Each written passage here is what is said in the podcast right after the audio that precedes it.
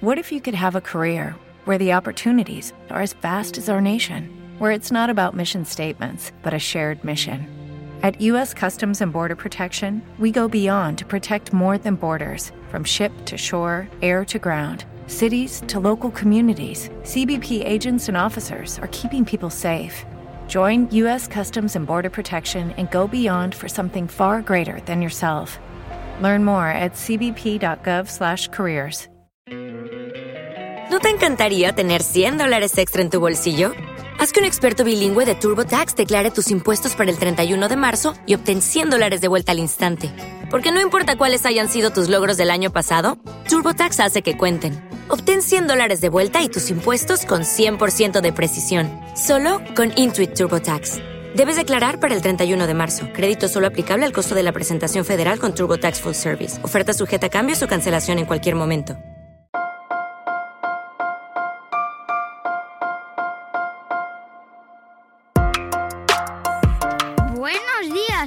Esfera. Buenos días, Madre Esfera, con Mónica de la Fuente.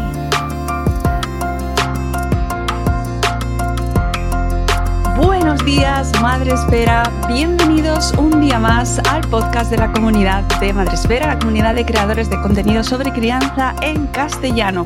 Hoy retomamos nuestras charlas, volvemos un día más para traeros una invitada que no es la primera vez que nos acompaña. Me encanta charlar con, con nuestra invitada de hoy y que además viene acompañada por su último libro, por su última criatura. Ella es Catherine Lecuyer, a la que voy a dar la bienvenida. Buenos días, Catherine. ¿cómo estás? Hola, buenos días, Mónica. Muy bien, ¿qué tal? Siempre es un placer eh, darte la bienvenida a nuestro programa porque de verdad que nos haces reflexionar mucho, nos haces pensar. Sabemos que hay muchísimo trabajo detrás de todo lo que nos, lo que nos cuentas y me parece un lujo. Así que lo primero, darte las gracias por, por grabar con nosotros hoy. Bueno, gracias a vosotros por invitarme, que siempre estoy a gusto aquí. bueno, pues hoy um, vamos a darle la, a, abrir una nueva puerta, eh, a, a, reflexionar, a invitar a nuestra audiencia a hacerse preguntas, ¿vale? Porque a mí es una de las cosas que más me gusta, hacernos preguntas y ir un poquito más allá.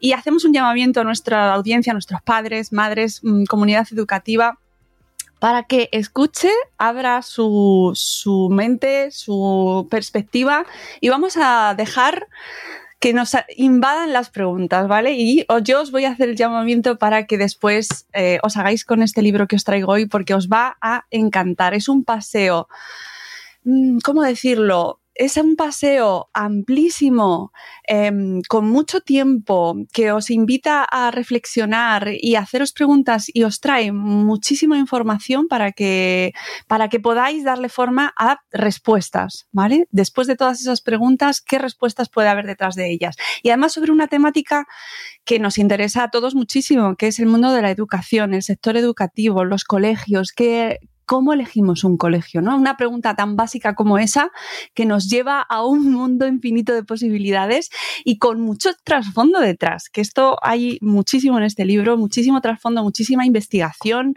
filosofía, vamos a tener un paseo por la filosofía, por la historia de la filosofía y por eh, un montón de reflexiones y de pausa. Eso es lo que me gusta a mí mucho de este libro, la pausa.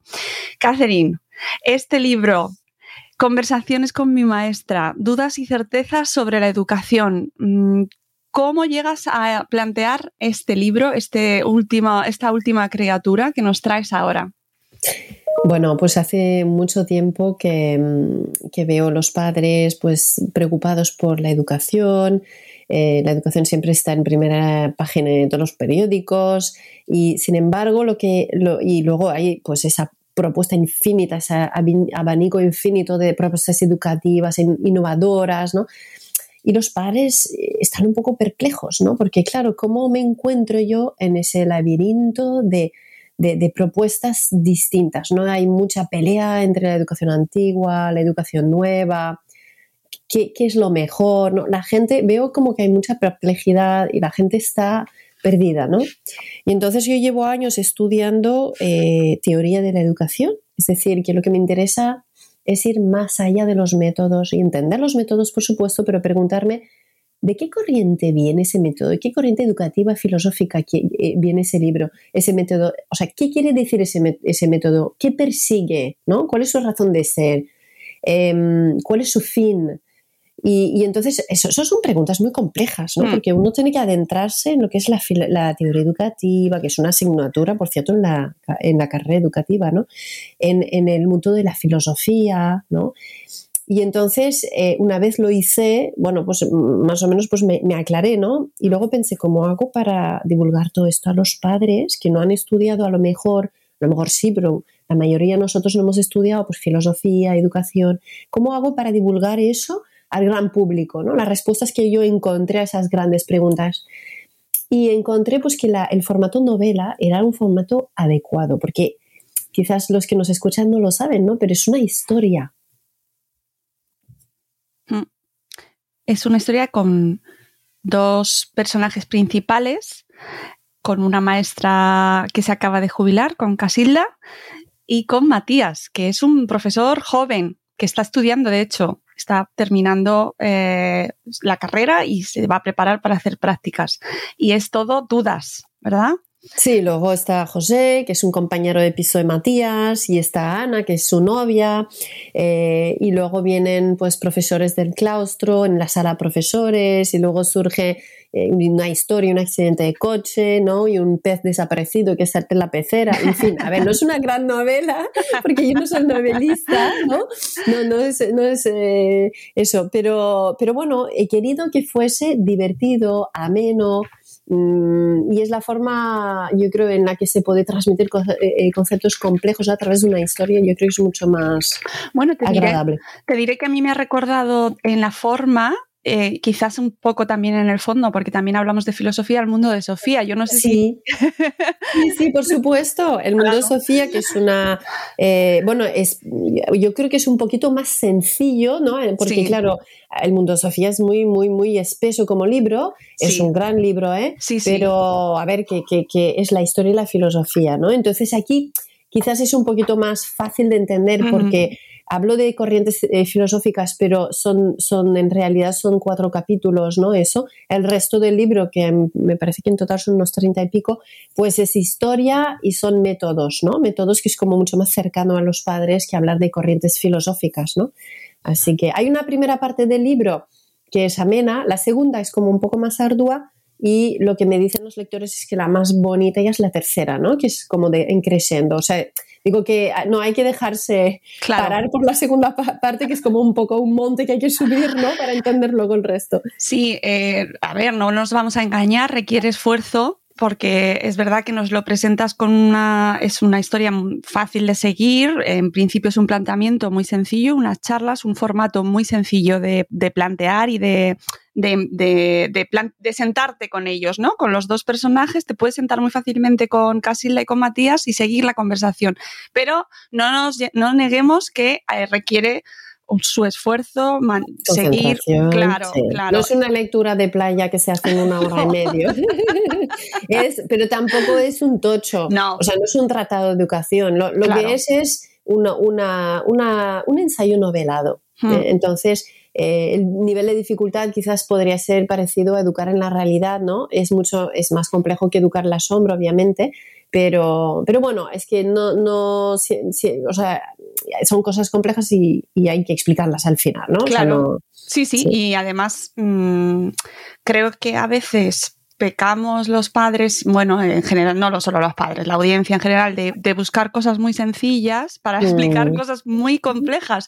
Y realmente eh, necesitamos conceptos complejos, entenderlos, echar su tiempo, ¿no? Y, recuperar un poco, porque a veces nos dejamos llevar por la prisa y buscamos soluciones muy sencillas y muy que se vendan muy bien, ¿no? El marketing funciona. Claro, Recetas. sí. Bueno, ahí lo que hago es presentar, ¿no? Para acercarnos un poco al contenido ahora, presento las tres corrientes educativas, filosóficas, que han existido a lo largo de la historia y que fundamentan casi prácticamente todos los métodos educativos que vemos hoy. Y entonces, obviamente, lo hago de una forma la más objetiva posible. Está claro que yo ahí me mojo un poco, ¿no? A través de Casilda, porque mm. Casilda va por la tercera corriente, que es la que más defiende, ¿no?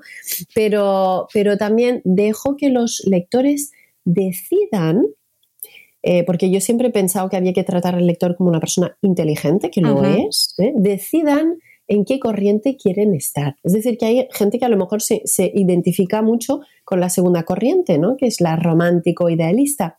O con la primera, que esto sí que lo dudo más, ¿eh? que sería con la mecanicista. pero, pero yo me identifico más con la clásica, ¿no? la realista. Pero, pero bueno, las presento de forma, intento ser lo más objetiva posible y para que cada uno vea dónde está y dónde quiere estar, porque a veces estamos en un sitio pero nos damos cuenta de que queremos estar en otro, ¿no? Sí, es verdad.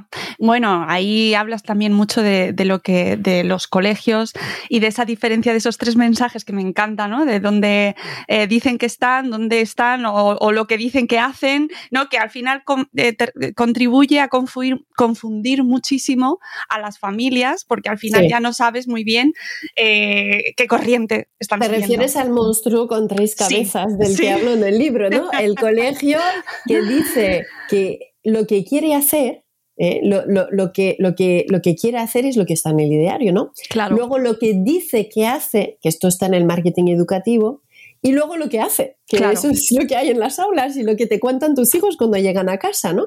Y claro, a veces los padres van al día de puerta abierta y escuchan ese maravilloso ideario que es lo que quiere ser el colegio, luego están eh, conduciendo y ven pues pósters, ¿no? De lo que quiere ser el colegio, lo que dice que es el colegio, que es el marketing educativo, y luego, pues cuando llegan sus hijos a la tarde les cuentan lo que han pasado en las aulas, pues lo que es la realidad, ¿no? Entonces, para, a, veces converge y eso es una maravilla, ¿no?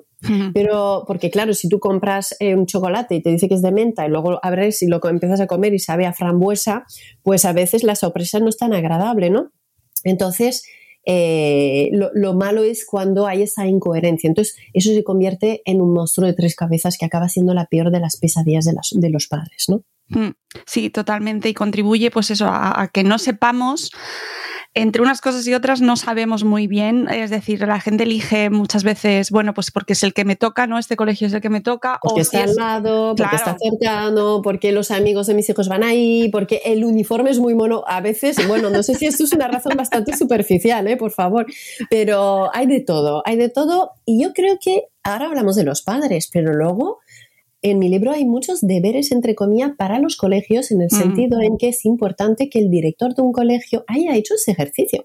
Porque si el, el director del colegio no sabe en qué corriente se encuentra, pues aquí vamos navegando Em, surfeando encima de las modas, de lo que está en boga, ¿no? Y nos dejamos llevar un poco por las tendencias educativas, como si de, de las tendencias del corte inglés se tratara, ¿no? no, es que educar no, no, no se hace con modas, es algo muchísimo más profundo, ¿no? Responde a grandes preguntas y a planteamientos eh, antropológicos, filosóficos, o sea, ¿cuál es la razón de ser? ¿Qué ser humano yo pienso que es el educado, ¿no? Y qué, quiero que sea ese educado en el futuro, ¿no? Entonces, bueno, pues hay que ir al fondo de las cosas. Hmm. Eh, cuando hablas de modas, hay una cuestión fundamental en el libro que me parece que además estamos ahora justo viviendo ese debate, llevamos años viviendo ese debate, ¿no? Cuando hablamos de la diferencia entre nueva educación y lo que no es nueva educación, todo lo que es antigua, ¿no? Clásica. y tú eh, ese, mm, esa divergencia la planteas Mm, mucho desde el libro, porque no es tan antiguo versus nuevo. No, es que por muchos motivos yo creo que es una forma muy mala de plantear el debate, ¿no? Eh, porque, mm, bueno, primero que la educación nueva no es nueva. Esto lo explico en el libro, hay dos capítulos dedicados o tres dedicados a eso. ¿De dónde viene la educación nueva del siglo XXI? O sea, no viene de ahora. Eso es lo que nos dicen las empresas tecnológicas, porque ese tipo de educación ahora está comercializado y marketizado a través de las empresas tecnológicas, ¿no? Pero porque les conviene que, se llame nuevo. ¿Por qué? Pues porque asociar los dispositivos tecnológicos con una propuesta que es antigua no quedaría muy bien, ¿no? Hmm.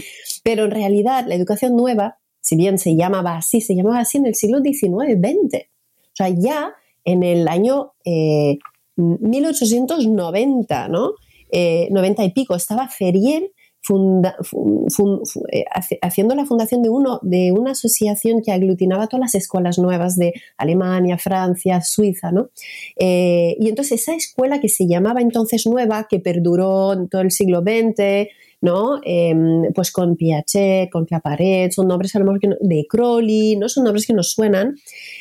Lo que hacía era, era un rechazo en bloque de la educación antigua, ¿vale? Y ahí vamos a hablar de esto, ¿vale? Pues la llamamos hoy la educación tradicional. Claro que es un nombre muy desafortunado, porque tradicional, ¿qué quiere decir? Pues que, que tiene largo recorrido, ¿no? Claro, de Crowley también, ¿no? Ya porque llevamos como 100 años con de Crowley, ¿no? O quizás menos, pero eh, el caso es que, eh, o, con Montessori o con Ferrier, ¿no?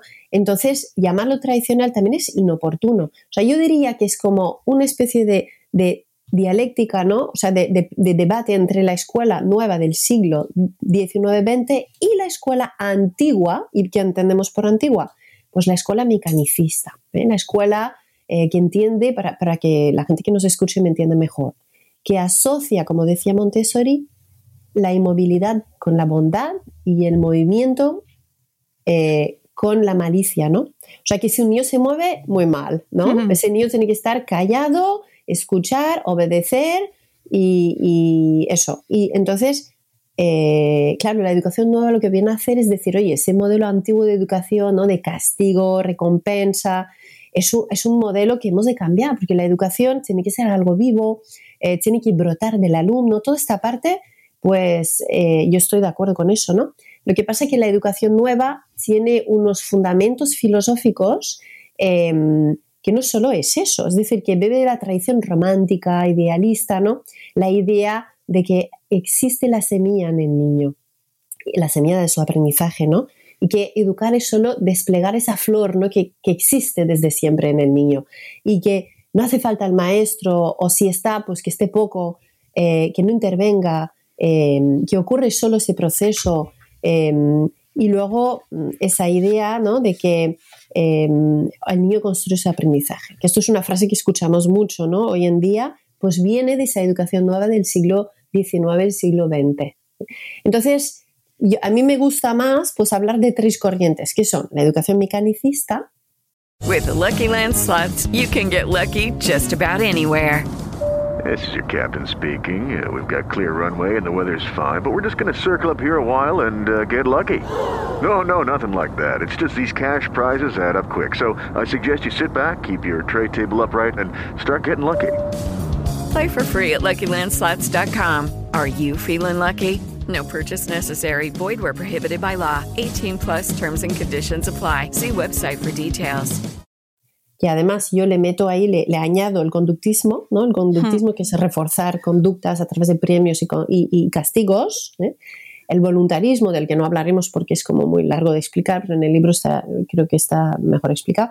Y luego eh, eso por un lado. Por otro lado, la educación romántico-idealista que acabamos de explicar. Y por otro lado, la educación clásica, que es la que yo defiendo en educar en el asombro, pero que no he inventado yo. que es, una, una, cosa que remonta a los griegos, ¿eh? Sócrates, Platón, Aristóteles. ¿eh? Entonces, ahí la idea es que el niño no construye su aprendizaje, sino que descubre la realidad. ¿eh? Por eso mi libro Educar en la realidad y por eso mi libro Educar en el asombro, porque el asombro es aquello que te hace abrirte ante la realidad. Educar en el asombro que va por la edición número 30 ya, Catherine. 32, sí. 32, madre mía. Impresionante, eh, súper recomendable si alguien que nos está escuchando no ha leído todavía Educar en el asombro, Educar en la realidad de Catherine Lecuyer. Estáis tardando muchísimo porque son libros fundamentales en vuestras librerías.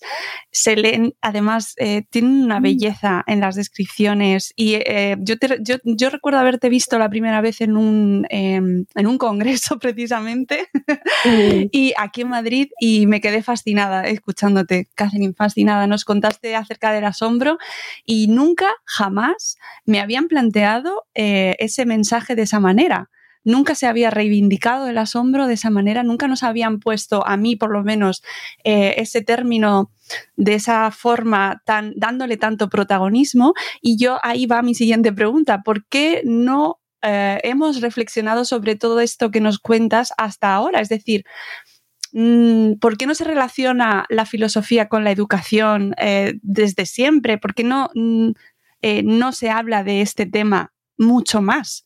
A ver, son preguntas muy relevantes. Hay muchas respuestas. Eh, yo te diría que hay una respuesta práctica y hay otra más teórica, ¿no?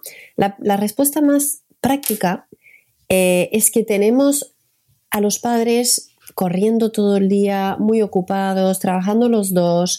La vida se ha convertido en una especie de carrera de mm, sobrevivir, ¿no? Hmm. Entonces hemos delegado eh, a expertos, supuestos expertos, pues la tarea de delegar, ¿no? dándonos consejos de lo que tenemos que hacer para conseguir el niño obediente que come, que duerma, todas esas cosas, ¿no?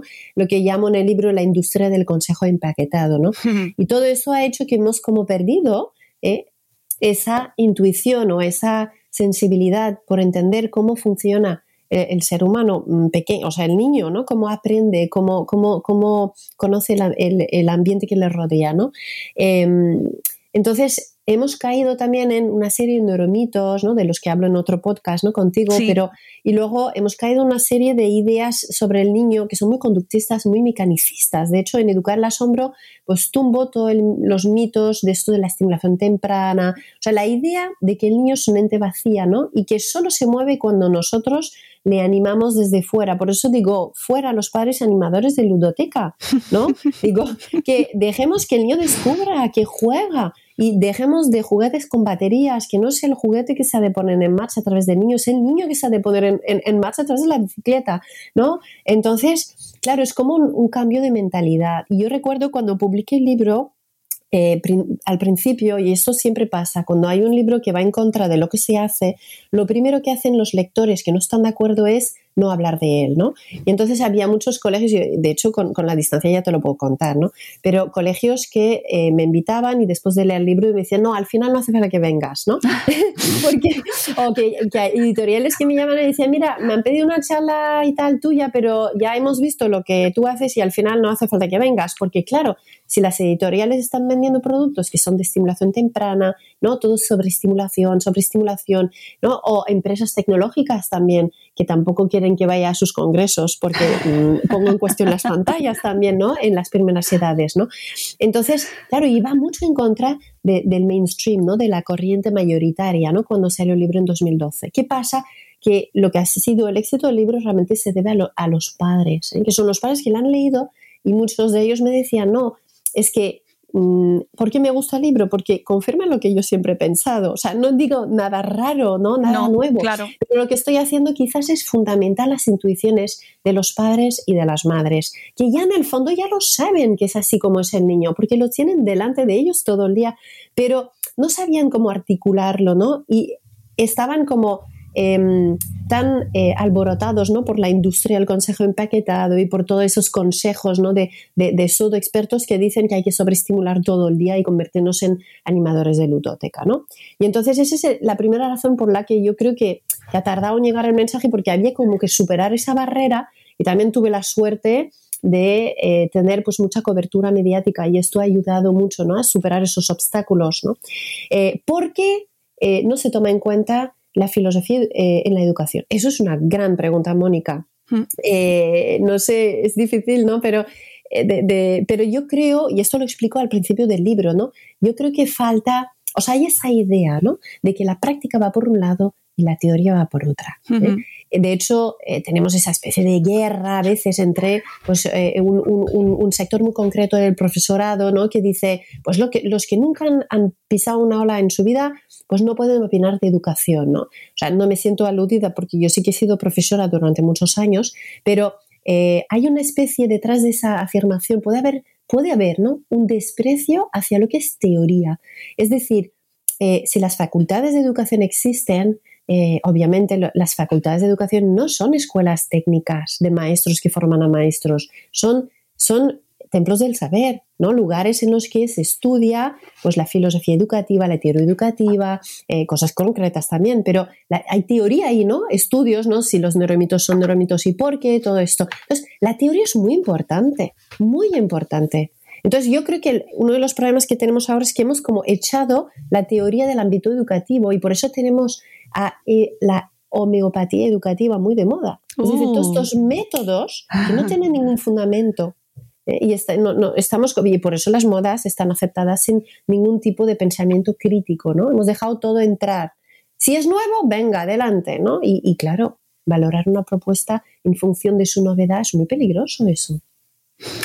Claro, hay una cosa que comentaste en el libro que con la que estoy totalmente de acuerdo contigo y que, puede explicar también esto, este alejamiento de la filosofía y, de la evidencia científica. Y es que, eh, aunque no son lo mismo, pero nos hemos alejado muchísimo, la sociedad general, ¿no? La audiencia general, de el conocimiento mm, de- del conocimiento científico, del estudio, del método científico, mm, de analizar eh, la, la Mm. realidad, ¿no? De analizar lo que me están presentando, del espíritu crítico. Y también ahí, al final, llegamos a, a comprar el mejor postor, a comprar el mensaje más rápido, el más brillante, el más... Sí, mira, te doy un ejemplo, la estimulación temprana. Claro, la estimulación temprana es un método que se utiliza en España desde hace 40 años, pero desde el año 68 en Estados Unidos es un método que está considerado como un fraude, ¿no? Hmm. Eh, que está desautorizado por Neurology, la Academia Americana de Pediatría, la Sociedad Canadiense de Síndrome de Down, la Sociedad de Fisioterapia de España, o sea, en Inglaterra ya están planteando quitar subvenciones a colegios públicos que utilizan Brain Gym, que está, es la estimulación temprana, eh, digamos, eh, etiqueta inglesa, ¿no? Entonces, ¿por qué la- las, los métodos que no tienen recorrido, que no, no están probados, como las tabletas, por ejemplo, ¿no? las aulas, ¿por qué tenemos tanta ilusión por esas cosas? ¿no? Y en el, en el libro lo explico, lo trato, lo, lo- lo- ¿no? intento responder a esa pregunta. Primero, yo creo que la, la primera cosa no es que falta la mentalidad científica. Entonces, mentalidad científica. Bueno, pues te voy a dar un ejemplo. Imagínate que una empresa tecnológica, me lo invento, ¿eh? está haciendo un, e- un estudio sobre la bondad de la tableta, ¿no? Y entonces eh, está pues utilizando como muestra representativa pues eh, 50 alumnos, ¿no? 50 alumnos no es una muestra representativa, ¿no? O sea, digo que hay que, bueno, o sea, o dos alumnos o 15, ¿no? A- Hay que utilizar una muestra realmente que sea representativa de la población. Tiene que ser grandes estudios, ¿no? Primero. Segundo, tiene que tener un grupo de control. O sea, imagínate que yo eh, pongo eh, 20 tabletas en una aula de 20 niños y miro eh, cuál es eh, su, su mejora académica mm, del inicio hasta el final del curso. ¿Tú crees que puede empeorar? O sea, digo, realmente los niños siempre aprenden. O sea, van a aprender en casa, van a aprender pues por la tarde, van a aprender porque el niño ya eh, de por sí es, es un- como una esponja, ¿no? Que absorbe el ambiente, ¿no? Entonces, mm, hombre, podría pe- empeorar en otros eh, parámetros, ¿no? Como por ejemplo pues, la ansiedad, o ser más depresivo si está como en redes todo el día, ¿no? Pero a nivel de conocimientos, él va a mejorar. Entonces cuestiono eh, el, método científico de este estudio. O sea, ¿qué falta aquí? Falta un grupo de control. O sea, necesito dos aulas, una que utiliza tabletas y la otra que no, con las mismas características. Tengo que tener unos parámetros de medición de resultados antes y después de- de- de- del periodo en el que aplico ese método concreto, que puede ser estimulación temprana o tabletas o inteligencia múltiple o todas esas cosas. Entonces, sin grupo de control, eh, vamos a ciegas va- valorando las propuestas. Es muy importante. Y por eso los estudios sin grupo de control no suelen publicarse en revistas indexadas de primer nivel. Suelen ser estudios caseros que salen en los medios, pero que no tienen realmente mucha seriedad, ¿no? Eh, tiene mucho impacto en la población, pero poco impacto en el ámbito educativo. Por eso digo, la teoría es tan importante, Mónica, Hmm.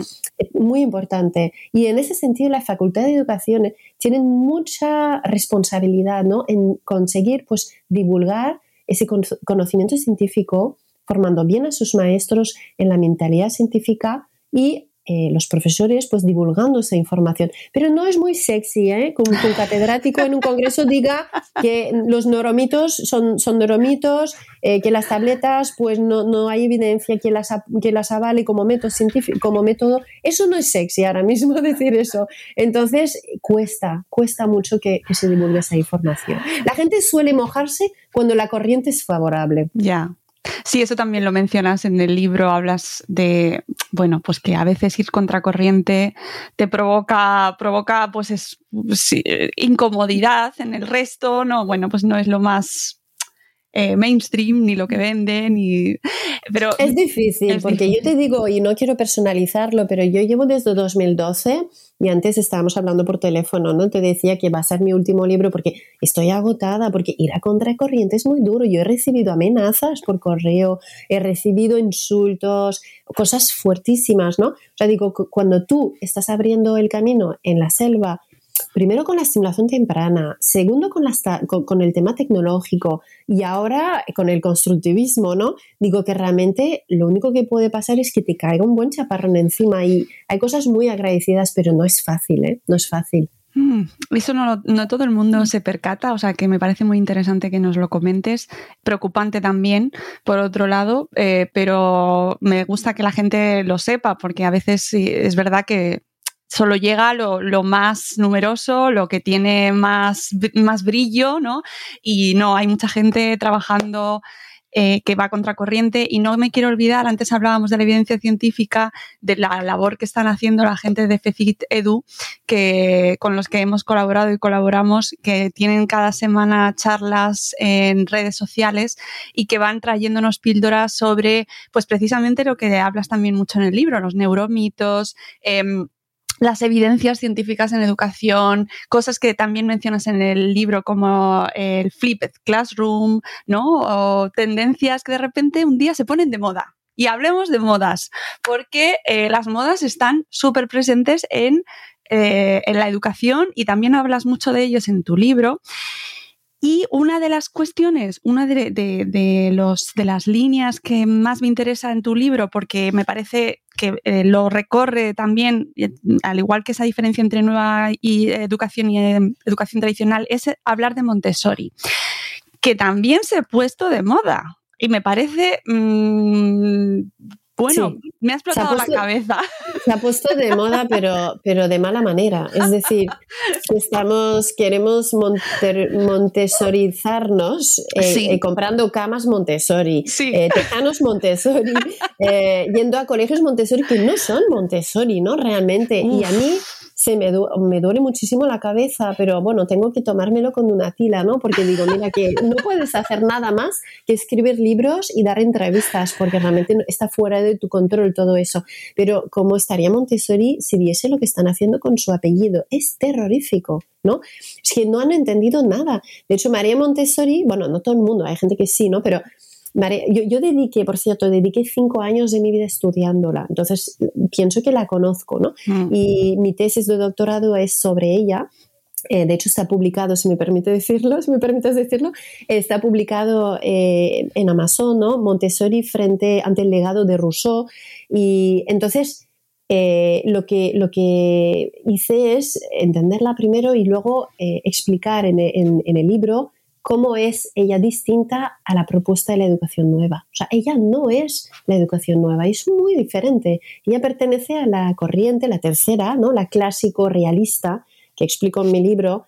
Eh, no, tenía muchas cosas eh, con las que discrepaba con los defensores de la educación nueva. Se, peleó muchas veces con Bobet, con, con Ferrier, no estaban nada amigos, ¿no? ni compartían planteamientos. Em, y ella con Claparet, bueno, em, ella, por ejemplo, defiende el esfuerzo, ¿eh? defiende la educación nueva, ya se, se, conoce muy bien por intentar evitar el esfuerzo, ¿no? reducir las exigencias, nivelar por la base, em, dar importancia pues, a cosas más, eh, pues la, la, la, gimnasia, ¿no? Eh, poca actividad o, pues, cuidar del huerto, ¿no? poca actividad intelectual, ¿no? Porque pues Ahora, ojo, hablamos de secundaria y de primaria, no hablamos de infantil, ¿no? Que en infantil ya no toca pues los contenidos de, densidad intelectual y de abstracción nunca, ¿no? Ni en Montessori. Pero um, With Lucky Land slots, you can get lucky just about anywhere. This is your captain speaking. Uh, we've got clear runway and the weather's fine, but we're just going to circle up here a while and uh, get lucky. No, no, nothing like that. It's just these cash prizes add up quick. So I suggest you sit back, keep your tray table upright, and start getting lucky. Play for free at LuckyLandSlots.com. Are you feeling lucky? No purchase necessary. Void where prohibited by law. 18 plus terms and conditions apply. See website for details. With Lucky Land slots, you can get lucky just about anywhere. Dearly beloved, we are gathered here today to. Has anyone seen the bride and groom? Sorry, sorry, we're here. We were getting lucky in the limo and we lost track of time. No, Lucky Land Casino, with cash prizes that add up quicker than a guest registry. In that case, I pronounce you lucky. Play for free at LuckyLandSlots.com. Daily bonuses are waiting. No purchase necessary. Void where prohibited by law. 18 plus. Terms and conditions apply. See website for details. Pero ella discrepaba con la educación nueva en muchas cosas. A ver, es que aquí hay muchas cosas, eh, Mónica, entonces no sé qué, qué, aspecto te gustaría que explicara más, porque ahora me estoy perdiendo. hay tantas cosas. Bueno, lo primero decirte que tengo en mis manos, lo que pasa que como no nos estamos viendo, no lo ves, pero tengo tu libro de Montessori ante el legado pedagógico de Rousseau.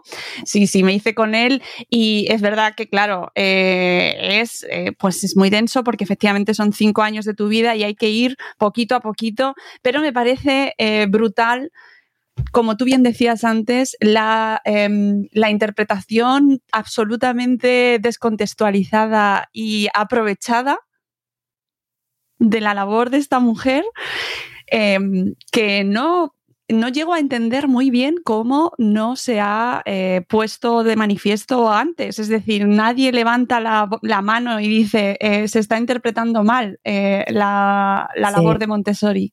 Es que, es que es, eh, esas tres corrientes que yo dibujo en el libro de conversaciones con mis maestras, la verdad es que yo no, yo no lo he visto como explicado así antes. No. O sea que hay mucha gente que, que habla simplemente de, de, nuevo y antiguo. Yo creo que es un planteamiento que es totalmente incompleto, ¿no? Entonces ahí lo que explico es, mira, Montessori estaría igual que la corriente romántico idealista que nace en Rousseau y de la nueva educación estaría igualmente en contra de la, educación mecanicista de la primera corriente, ¿no? Porque ella no está de acuerdo con pues, eh, conseguir resultados a través del castigo, el refuerzo, la recompensa. Dice que, que, los niños no hay que alabarles todo el rato. Dice que mira qué bien. O sea, que ellos encuentran disfrute en el esfuerzo y en los resultados que ellos consiguen, ¿no? Eh, sin embargo, ella discrepa mucho con, con el, el, la corriente de la educación nueva, en que ella no está de acuerdo que la semilla de la educación se encuentra en el niño. Ella no es rusoniana, de hecho habla muy mal de ruso en sus libros, ¿no? Dice que es una historieta, Emilio es una historieta romántica, ¿no? Y ella, eh, por ejemplo, te voy a dar un ejemplo concreto para que se entienda mejor. ¿eh? Eh, que era representante de la educación nueva, decía, ojalá pudiésemos inventar una inyección para hacer que los niños no se aburren o no se cansen ante el esfuerzo. Porque decía que el esfuerzo era muy malo para el aprendizaje, porque agotaba al alumno y el alumno ya no aprendía, ¿no? Entonces había que reducir las exigencias, hacerlo todo más fácil. Bueno, esto suena mucho a lo que hay ahora sí. en el aire, ¿no? Sí. En el ámbito educativo. Estamos en un, en un en una vuelta del romanticismo educativo y de la educación nueva. ¿eh?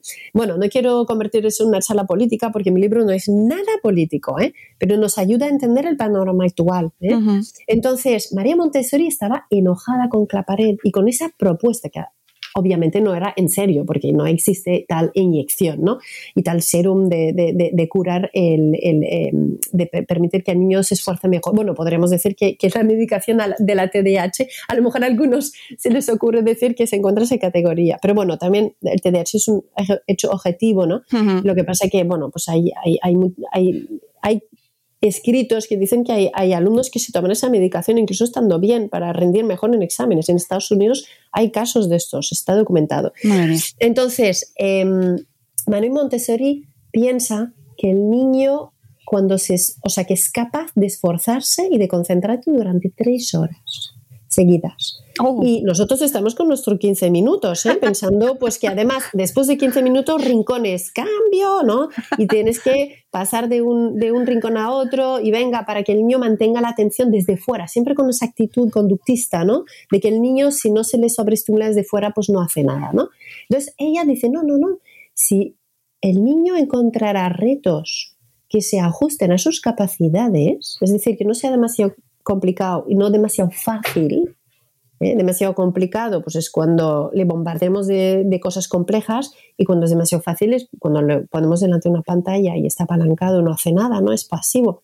Entonces ella dice, cuando permitimos al niño, diseñando un ambiente favorable, que encuentre retos que se ajustan a sus capacidades, pues entonces el niño trabaja, empieza a concentrarse y es capaz de trabajar tres horas seguidas. Y eso es una cosa que ella ha visto en sus aulas. Y si fuese una ocurrencia que no se ha comprobado, pues los métodos Montessori ya no existirían, pero ya sabemos que tiene un recorrido de más de 100 años, eso y es real.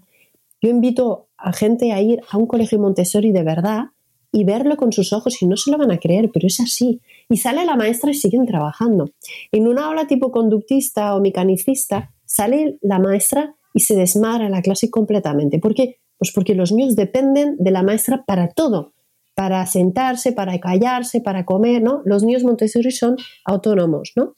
No, es que se eduquen solo, porque el maestro es muy presente, diseña el aula, em, se asegura que los niños utilizan el material de acuerdo a su finalidad, hay un propósito inteligente en el material, en fin, es muy largo explicar el método, pero la cuestión es que ella estaba en desacuerdo con Claparet y decía que había que mm, dar mucha cultura a los niños y muchos conocimientos y que solo así se interesarían y encontrarían placer en el aprender. Que esto es muy bonito, ¿eh? Hmm. Esa idea no existe. O sea, placer en el aprender. El placer no es porque me sobreestimulan y estoy flipado todo el día, porque utilizan un flip classroom y me dicen que tengo que estar emocionado aprendiendo y utilizan la emoción como, como palanque para, para motivarme. No, no, no, esto es conductismo, conductismo moderno. Ella dice, no, no, que el niño, a través de su espontaneidad racional, es capaz de buscar retos que se ajustan a sus capacidades. Eh, esto es un giro totalmente, bueno, está muy en la línea los clásicos de Aristóteles, San Agustín, todo esto lo explico en el libro. No sé si ahora se entiende, pero en el libro creo que se entiende mejor. Sí, no. Porque tengo más espacio para explicarlo de forma más estructurada. Claro, eh, la pregunta que me lleva a lo que comentabas de visitar los colegios Montessori de verdad es ¿Cómo, cómo distinguimos? Porque claro, ahora tenemos escuelas Montessori a cada 10 kilómetros. A ver, entonces hay que leer a Montessori. Lo que pasa es que Montessori no es una persona fácil de leer. Es una mujer muy inteligente. Eh, cuando explica las cosas es, es complicadísimo entenderla y sus libros son muy complicados. Y además, para entender un libro hay que haber leído el otro, pero para entender el otro hay que leer el anterior. O sea, que hay que leer todo para entenderla, ¿no? Y eh, em, entonces, bueno, por eso yo he escrito ese libro, ¿no? Porque he querido que fuese como un compendio un poco de su pensamiento. No sé si he conseguido divulgarlo bien, pero mi idea era eso, hacerlo ameno. Bueno, el libro de mi tesis los primeros capítulos sí que son a menos, que es explicar eh, ella, explicar su biografía, resumirla, que esto no es nada nuevo porque está todo escrito, hecho como una síntesis, no es nada original, ¿no?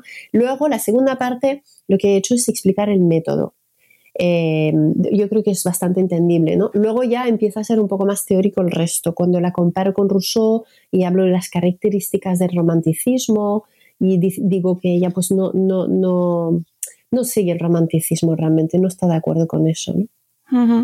Así que recomendamos estas lecturas, eh, obviamente, si estáis interesados en, entender bien y diferenciar eh, cuando nos hablan de eh, Montessori y no solo dejarnos llevar, porque es que ahora el otro día, hace, bueno, hace un poco, ya hace unos días, estuve mirando materiales Montessori y encontré unas pistolas de juguete vendidas como Montessori. Oh, no me lo puedo creer. Sí. ¿Qué me estás diciendo, Mónica? Sí, sí, sí, sí. Ay, lo, Dios. Lo compartí en Twitter y todo porque me pareció, eh, bueno, pues un eh, es un engendro eh, del marketing, ¿no? Que no, no, no, es terrorífico. De hecho, estoy muy contenta porque me parece que es en noviembre o en octubre ya que la Asociación Montessori Internacional eh, publicarán eh, un artículo que, es, que, que, que, sale del libro, de hecho, que es uno de los capítulos del libro, que es el capítulo 7, em, en la revista Montessori Internacional, que es la, es la, la, asociación Montessori Internacional, es la que fundó la misma Montessori, ¿no? Y tienen una revista. Y entonces saldrá ahí pues que me alegro muchísimo que esta asociación eh, pues esté divulgando ¿no? el trabajo de mi investigación y ojalá a través de todo eso consigamos que la gente sepa lo que es y lo que no es. Porque hay muchas personas que confunden Montessori con la mentalidad rusoniana de dejar que el niño haga lo que quiere. Y es que no es así. O sea, no hay nada más dirigido que en un aula Montessori. Está todo pensado. O sea, todos los materiales tienen una finalidad. Se llama, del, se llama el propósito inteligente. Si el niño no lo utiliza con esa finalidad, pues hay que intervenir y decir al niño que no puede hacer eso. O sea, es como muy rígido. De hecho, Dewey y Ferrier y todos estos eh, señores, además eran todos hombres de la educación nueva, estaban criticándola por su rigidez, entre muchas otras cosas. ¿eh?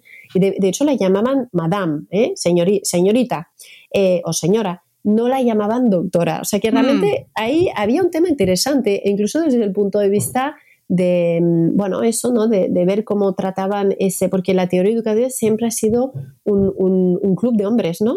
Sí, bueno. siempre, bueno, tradicionalmente lo, lo, era en el siglo XX sobre todo. Sí, y además, de hecho, muchos de los nombres que mencionas en el libro son todos señores, es decir, salvo Montessori. Eh, sí, Montessori, de hecho, eh, cuando leemos sus libros nos damos cuenta de que hay un trasfondo teórico muy fuerte. O sea, no solo observar y decir, he visto eso, por lo tanto hay que hacer eso. No, no, no. O sea, ella lo fundamenta a nivel teórico, ¿no? Todo, todo lo que dice.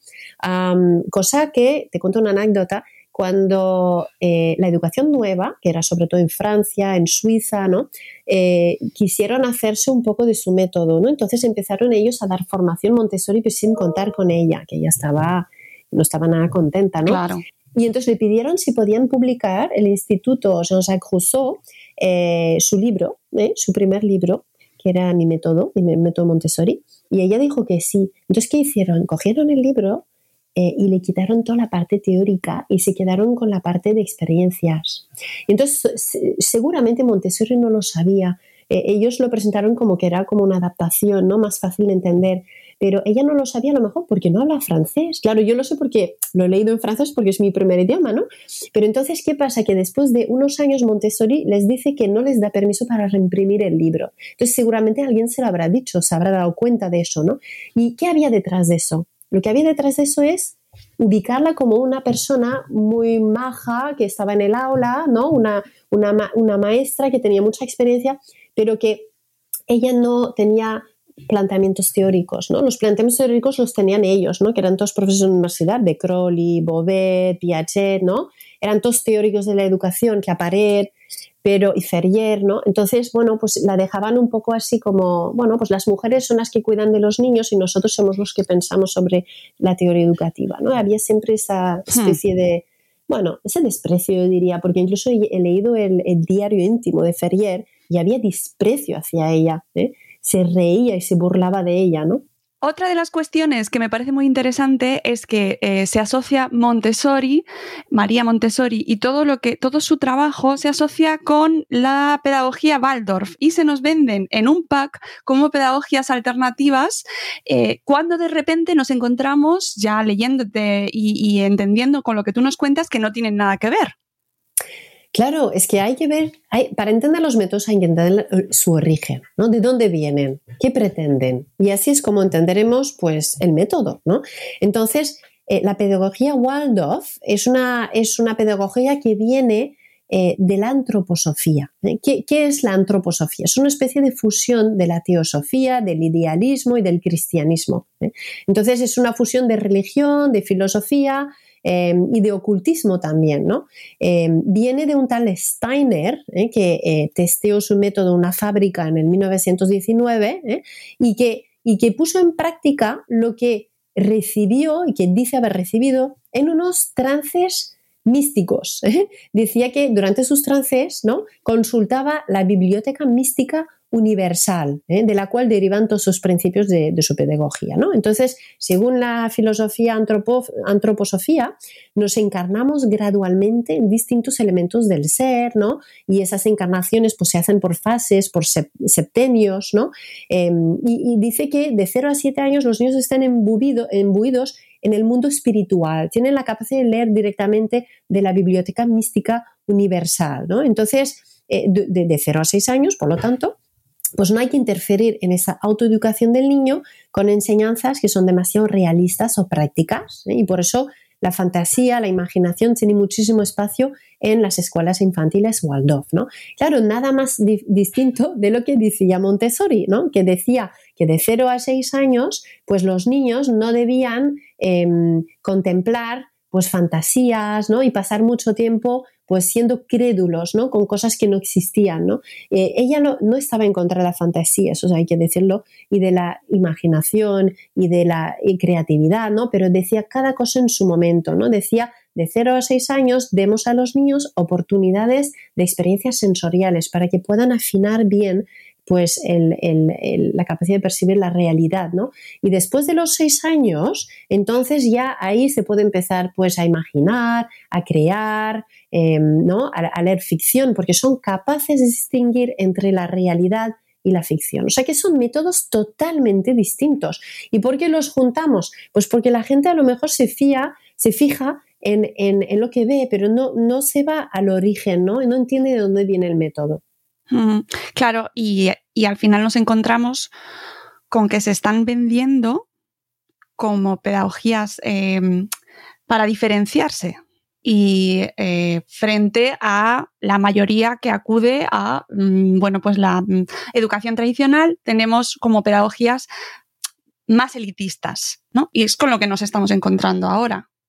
Eso es verdad y eso es realmente curioso porque María Montessori eh, su primer colegio, mm, si has visto en el libro como lo explico, ¿no? que es un colegio que nace en un barrio no pobre, pero completamente pobre de, Roma, un barrio en el que había prostitución, había eh, eh, bueno, crímenes de todo tipo, los niños estaban andando descalzos en la calle a todas horas porque sus madres trabajan en las fábricas de día y de noche. Entonces, María Montessori empezó en un colegio en el que los niños no iban al colegio y realmente les escolarizó como una gran obra social, ¿no? Podremos decir. Entonces ella lo que hizo es empezar a cero y ahí fue, lo llaman el milagro de San Lorenzo, que era el barrio este, que es que estos niños que estaban eh, vagabundeando en las calles y rompiendo el mobiliario de la ciudad, ¿no? Acababan luego siendo los niños que sabían leer con cuatro años y que eran perfectamente limpios y cívicos y obedientes y, ¿no? y cortés, ¿no? Y entonces venía gente hasta los Estados Unidos para ver ese milagro, ¿no? Para entender lo que había hecho. Eh, entonces esto ahora de tener los colegios eh, Montessori eh, elitistas, claro, mm. no se entiende, no está en la línea del espíritu Montessori. A ver, no quiere, quiere decir que las personas eh, de más nivel socioeconómico no, tendrían que tener acceso a ese tipo de educación, pero que es un tipo de educación que tendría que ser asequibles a todos. Y de hecho yo defiendo que la, escuela Montessori tendría que estar también en la red de escuelas públicas. Yo soy una defensora de la libertad educativa, pero desde eh, la escuela pública también, ¿no? Eso es muy importante. Claro, claro, porque ahora nos encontramos con que tenemos un montón de celebridades y famosos que eh, dicen que llevan a sus niños a las escuelas Montessori. Tenemos múltiples ejemplos y no me parece mal, me parece perfecto, pero se ha convertido en, mm, bueno, pues eso, una, una manifestación de clase. Sí, ¿y por qué las personas que no tienen los recursos para pagarse un privado o en concertado, que incluso concertados Montessori hay muy pocos, ¿eh? muy pocos, pues ¿por qué no pueden optar por ese tipo de pedagogía? ¿eh? A mí no me parece bien y tampoco me parece bien que una persona que tenga que llevar a sus hijos a un público porque no tiene los recursos para, poder escoger un método educativo, pues le tenga que aceptar sí o sí una tableta porque un gobierno ha decidido que esto era el método que tocaba, ¿no? Hmm. yo creo que la libertad educativa se ha de reivindicar desde todos los ámbitos, eso es clave. Sí, y sobre todo con una evidencia detrás que justifique tomar ese tipo de decisiones, ¿no? Totalmente. Educación basada en, las evidencias, no en las ocurrencias. Hmm. Amigos, eh, creo que dejamos abierta la puerta para que sigáis respondiendo preguntas, porque sé que después de esta charla se os quedan un montón de interrogantes, pero tenéis que leer eh, conversaciones con mi maestra, este, dudas y certezas sobre la educación, eh, conocer a Casilda, conocer a Matías, a José, a Ana, a esos peces eh, que comentaba Catherine, que me parece también un capítulo muy interesante, ¿no? Un punto ahí muy, muy ocurrente y, leer y, bueno, mm, hacernos preguntas para poder tener un poquito más de capacidad de decisión, ¿no? Sobre multitud de, de cuestiones que no solo es a qué colegio llevo a mi hijo, que esto también me, eh, creo que es importante porque muchas veces ya está la decisión tomada. Es decir, no te lees este libro solo antes de, decidir a qué colegio van a ir tus hijos, ¿no, Catherine? Sino en general es un libro, Claro, no es un libro solo útil, es un libro también que aporta en el sentido de que te hace tomar postu o sea, te posicionas, ¿no? Con respecto a las corrientes educativas.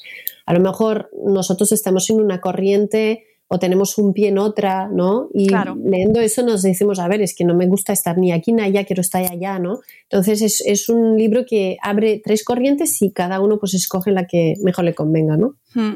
Pero sobre todo conocerlas, que yo creo que eh, va a llegar a mucha gente que no tenía ni idea, ni siquiera se lo había llegado a plantear. Sí, luego eh, hay que decirlo porque aquí no da tiempo de hablarlo, pero habló pues de métodos, por ejemplo, educación emocional, e, inteligencias múltiples, eh, el flip classroom, el trabajo por proyecto, el trabajo cooperativo, eh, habló de la importancia de la lectura, la lectoescritura. Entonces, son todos métodos que a lo mejor cuando vamos a una reunión trimestral en el colegio nos explican por encima. Pues mira, yo creo que los padres también tienen derecho, ¿no? Y pueden pues eh, entender esas cosas y entender lo que hay detrás, ¿no? Es muy importante. Hmm, sí, y saber por qué eh, se están tomando decisiones o qué tipo de decisiones se están tomando y cuestionarlas y, generar un debate que yo creo que en lo que en muchas ocasiones no hay, ¿no? hay un sector educativo que es el que toma las decisiones y los padres y madres, pues no nos queda otra que acatar. Claro, porque hay esa idea de que la educación en casa es la instrucción en el cole. Yo creo que está mal planteado esa dicotomía, porque pues porque si la educación en casa eh, claro, la educación es mucho más amplio que casa. También la educación se hace en el patio, se hace en, el, autobús, ¿no? Se hace en los extraescolares, se hace en la calle, se hace toda la, tribu educa, ¿no? Em, ahora, eh, la instrucción no solo es en el cole, digo que la instrucción responde a un planteamiento sobre el ser humano que es mucho, más amplia que un método concreto. Eh, hay métodos que vienen de la corriente romántico-idealista, hay otros que vienen de los métodos conductistas, hay otros que vienen de la corriente eh, clásica, ¿no? Bueno, pues oye, pues si en el colegio utilizan un método que viene de una corriente con la que yo no me identifico, ¿qué hace mi hijo en ese cole? ¿O, qué, qué hago yo? Eh, no hablando con el director, si el director mm, vende que, ese colegio defiende eso, pero luego en las, en las aulas, en la práctica hace otra cosa. es para poner orden, ¿no? Un poco en los conceptos y en las cosas. Hmm.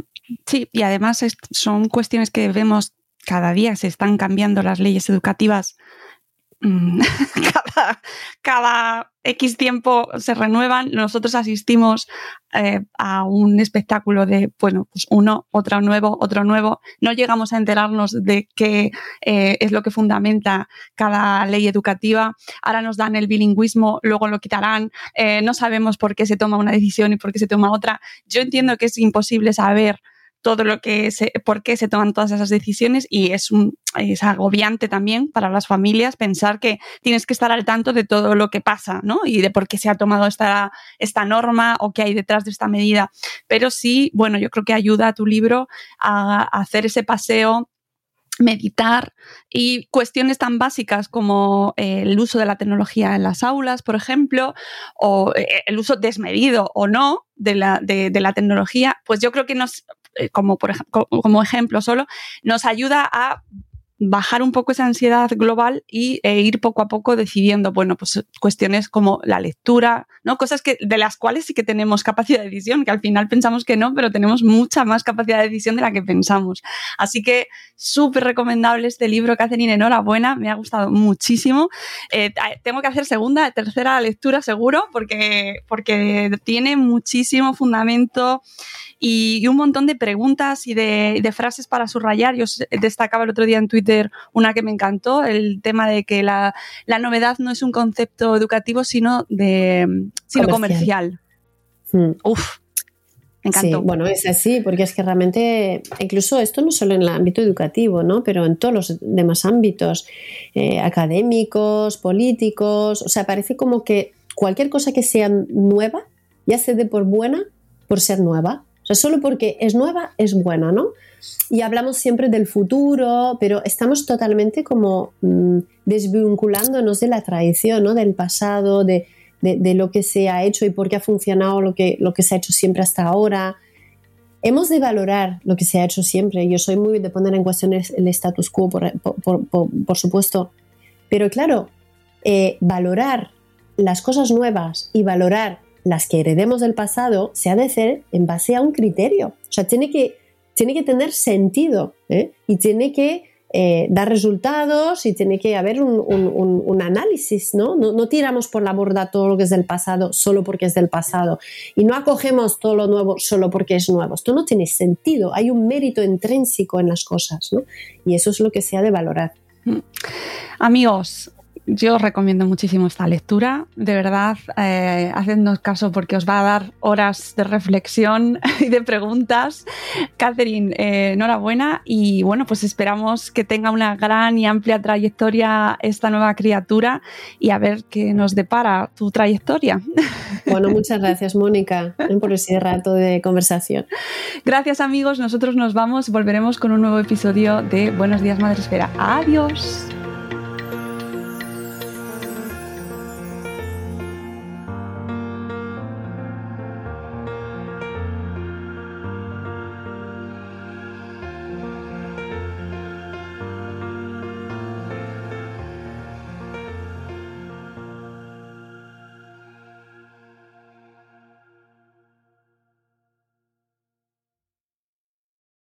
Lucky Land slots, you can get lucky just about anywhere. Dearly beloved, we are gathered here today to. Has anyone seen the bride and groom? Sorry, sorry, we're here. We were getting lucky in the limo and we lost track of time. No, Lucky Land Casino, with cash prizes that add up quicker than a guest registry. In that case, I pronounce you lucky. Play for free at LuckyLandSlots.com. Daily bonuses are waiting. No purchase necessary. Void where prohibited by law. 18 plus. Terms and conditions apply. See website for details. En Sherwin Williams somos tu compa, tu pana, tu socio, pero sobre todo somos tu aliado, con más de 6.000 representantes para atenderte en tu idioma y beneficios para contratistas que encontrarás en aliadopro.com. En Sherwin Williams somos el aliado del PRO.